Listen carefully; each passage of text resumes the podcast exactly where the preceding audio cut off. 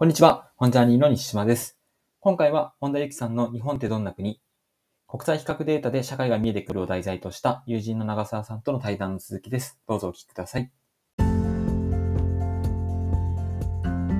まあ、その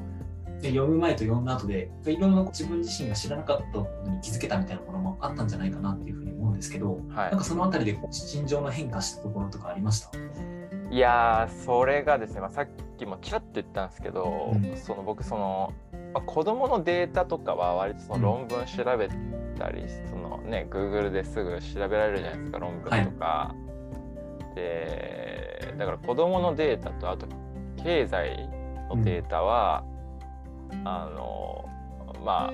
他のところでも見聞きしたものも入っていたんですけど、一番驚きだったのが親のデータあ親のデータ。子供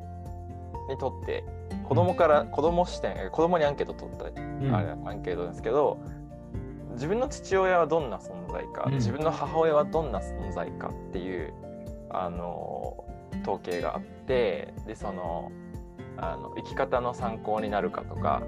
あの優しいかとか、えー友達的に関われるかとかあの、まあ、そういう項目があのあの同じ項目がパパとママであの78個ずつあってですね。でそのでまあそこでも日本が7カ国かな？なんかねあのアメリいつもね統計データって結構韓国中国アメリカとかでまとめられること多いんですけど、なんかねヨーロッパも入っててドイツフランスイギリスあとスウェーデンえーのデータも入ってそうなんか国が割と多めな表だったんですけどその家族のセクションのところに出てきたんですけどその全然親尊敬されてなくて。うん。それが僕の中ではすごい驚き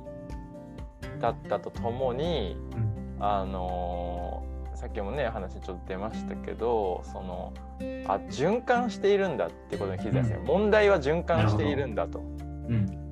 そうか。親も親で一生懸命働いてあの子育てしてんだがじゃあいざ家に戻った時にそのすごい絆をね強いく強固な絆を感じながら子供に関われているわけではない。一生懸命なんだけど。うん。でもこうなんか安心みたいなのはかんなかなか感じずに子供と関わったり子供と公園に行ったりとかしているんだなっていうような風景とすごいリンクして、うん、だからその循環っていう概念が僕のその社会問題に対して考えるのすごい必要な概念になったなと思って驚きました。なるほど。なん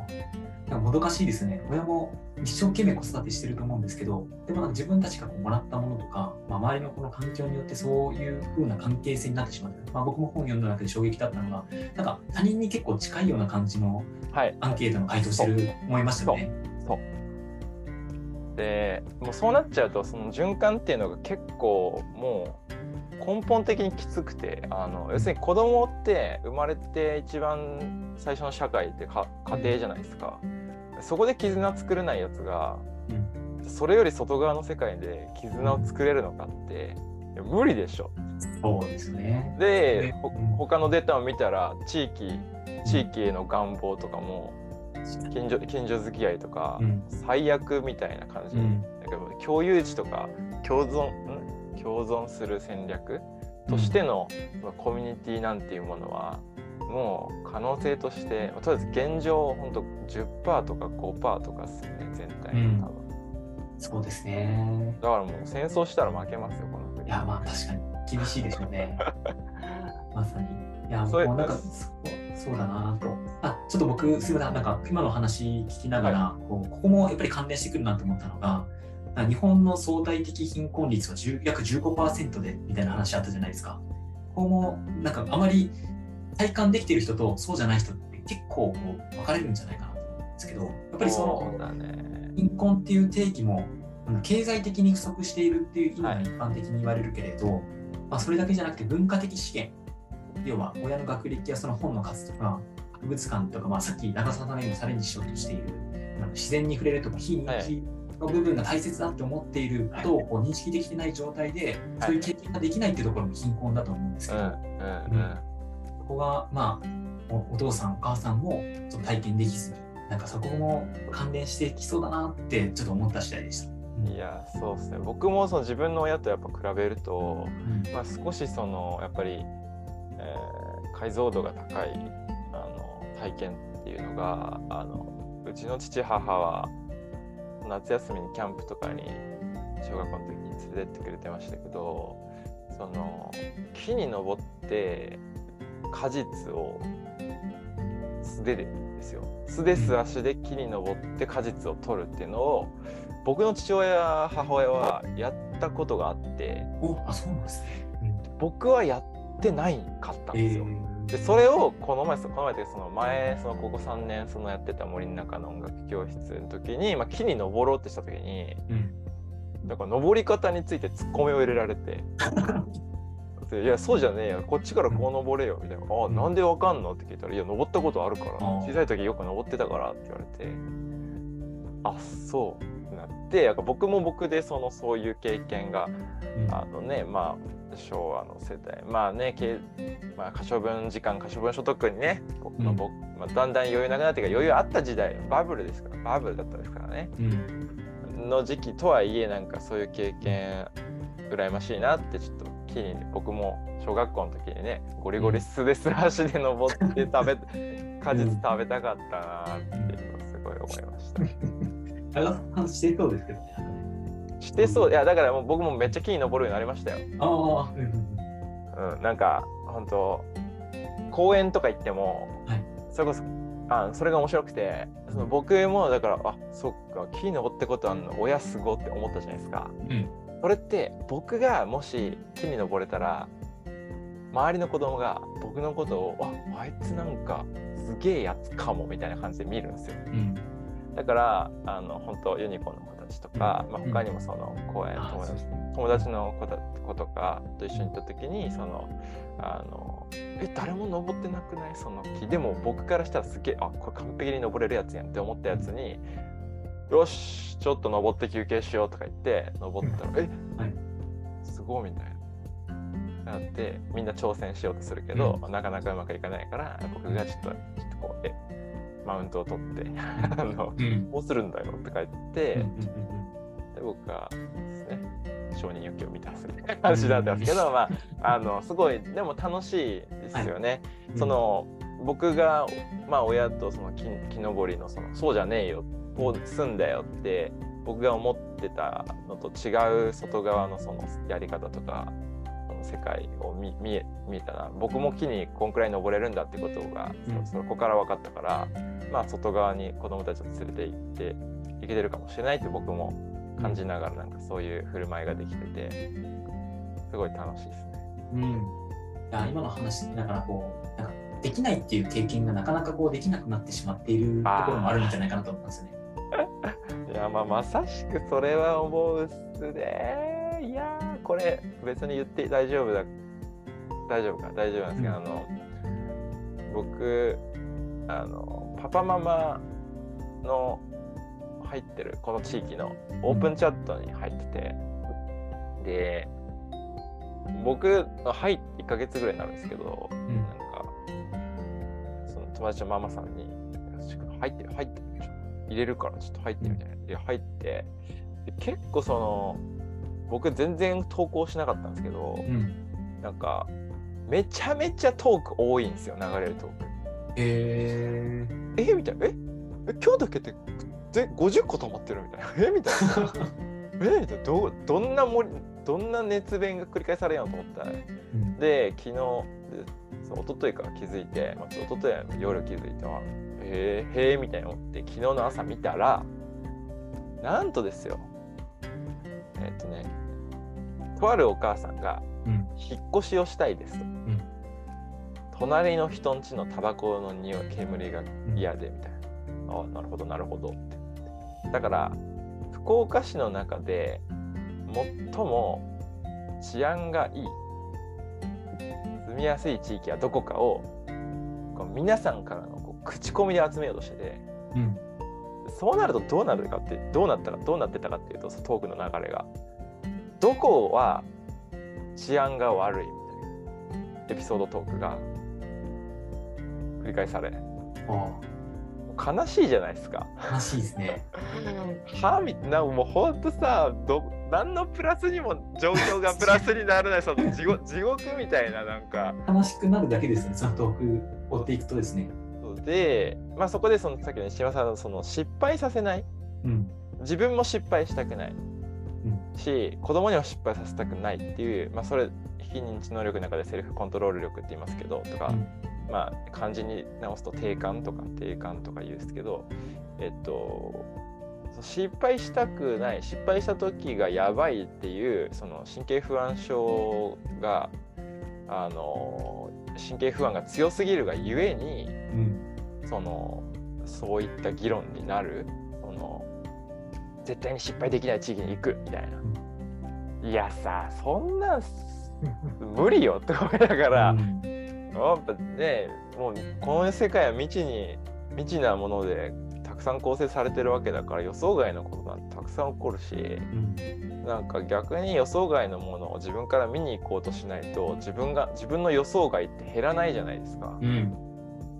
だから本当失敗し失敗って結構いいと思うんですよねうん。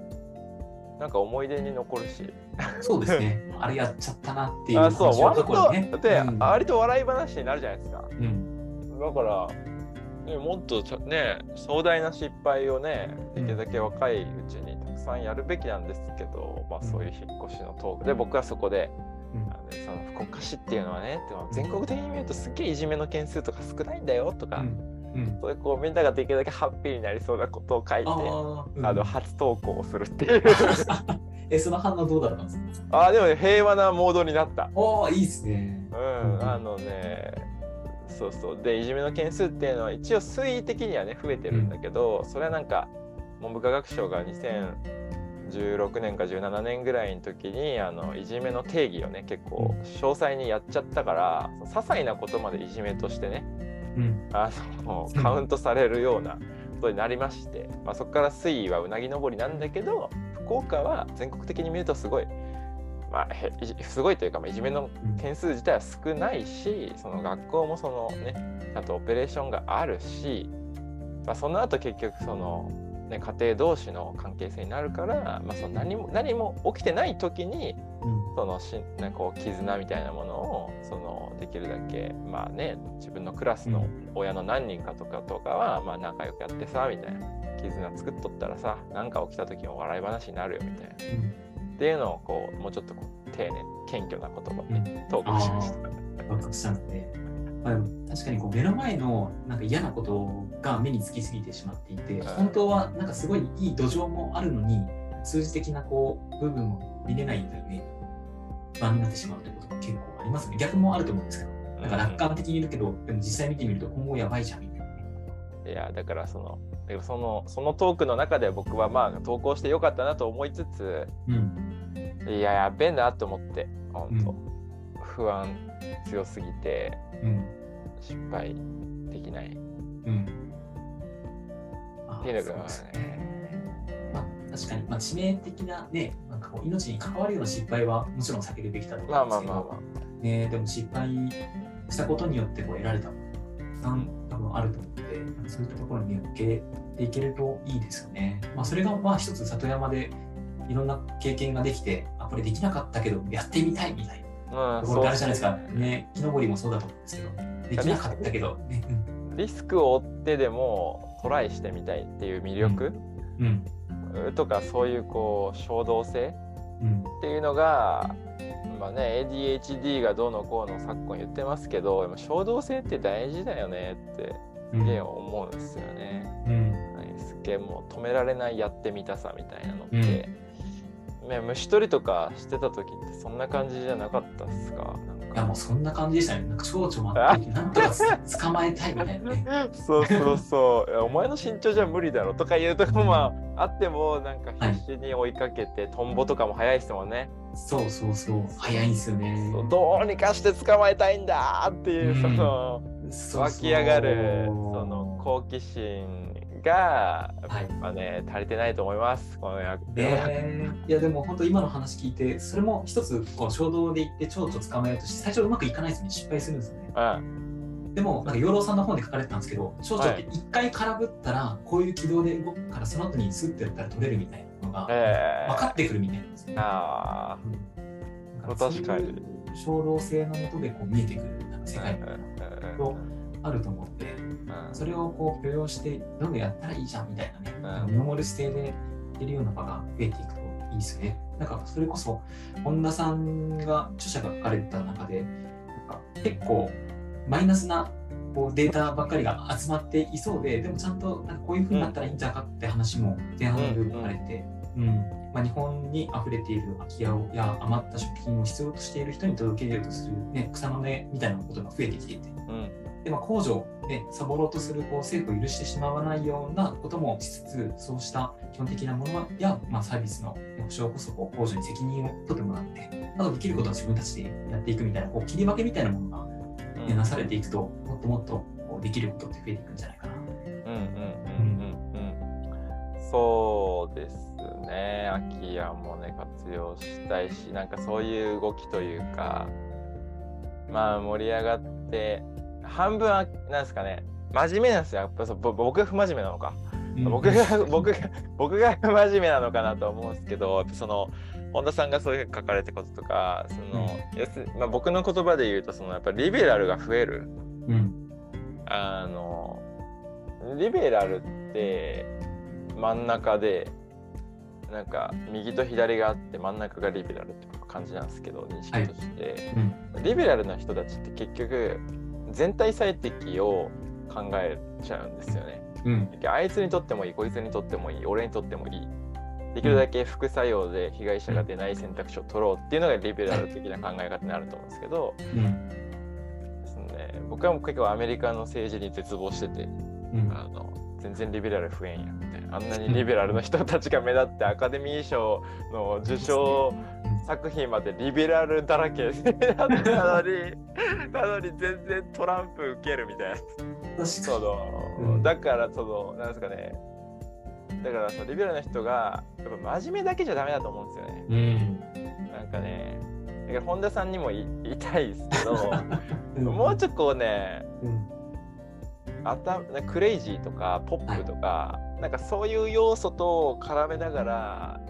とかこうか田舎のヤンキーたちと、あのなんだろうな。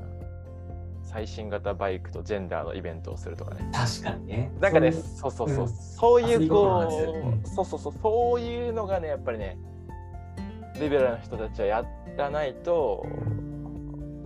結局その状況が変わらないみたいなことにうん。なりそうだなそうですね。アメリカの政治を見て僕はそれを感じてまして、